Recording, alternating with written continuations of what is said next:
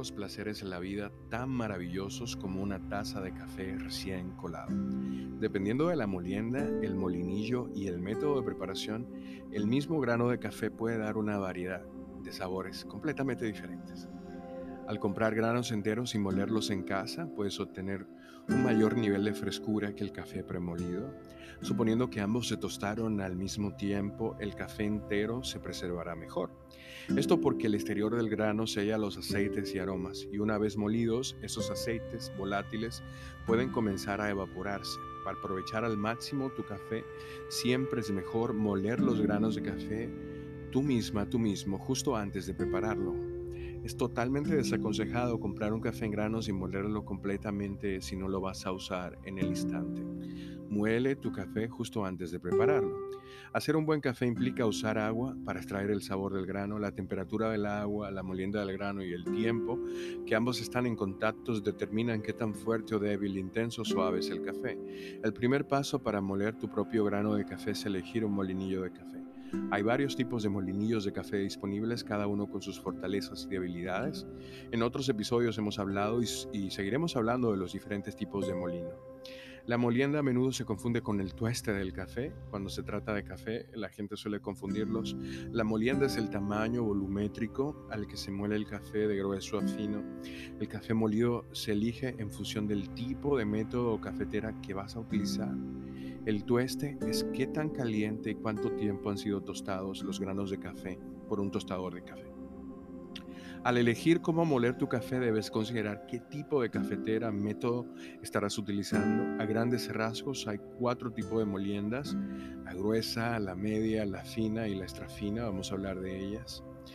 Pero es importante también reconocer que dependiendo del método, esas moliendas pueden ir a un poco más allá. En el caso del espresso se mide en micrones, por ejemplo, y las medidas entre micrones son amplias. O sea, ahí entre cada set de molienda hay muchas, porque este método es mucho más preciso esa, máquina de preparación de café requiere una molienda más precisa. Por eso invertir en un buen molino para una máquina de café de espresso es una muy recomendable principal idea. Cuando hablamos de molienda gruesa, estamos hablando de una molienda que el tamaño de las partículas son grandes, aproximadamente el tamaño de las migajas de pan.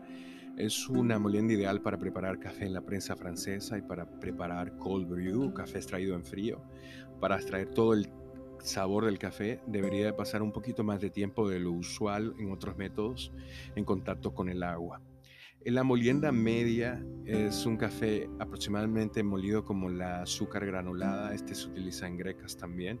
Las moliendas medianas son las más comunes en los cafés premolidos, son mejores para métodos de caída libre, como la máquina de preparación de café de la oficina eh, eléctrica, que funciona por goteo, o para métodos como el Hario E60. El agua debe estar en contacto durante unos segundos, dado que este café es el que está molido entre medios, es el más versátil.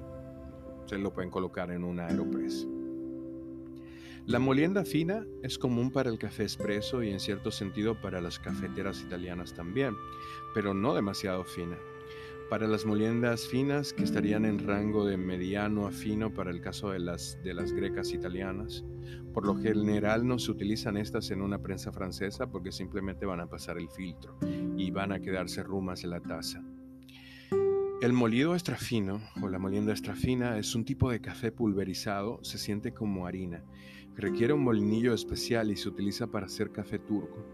Este tipo de molienda se deja, en el caso del café turco, se deja hervir casi por unos segundos para extraer todo el sabor. En el caso del café turco, generalmente se mezcla con especies y azúcar para darle una calidez y un sabor completo. Se sirve con un vaso de agua porque es un poco sucia la bebida. La molienda es un factor crítico, eso sí podemos concluir, para una buena taza de café. Haciendo su molienda más fina o más gruesa, se perciben sabores y características distintas.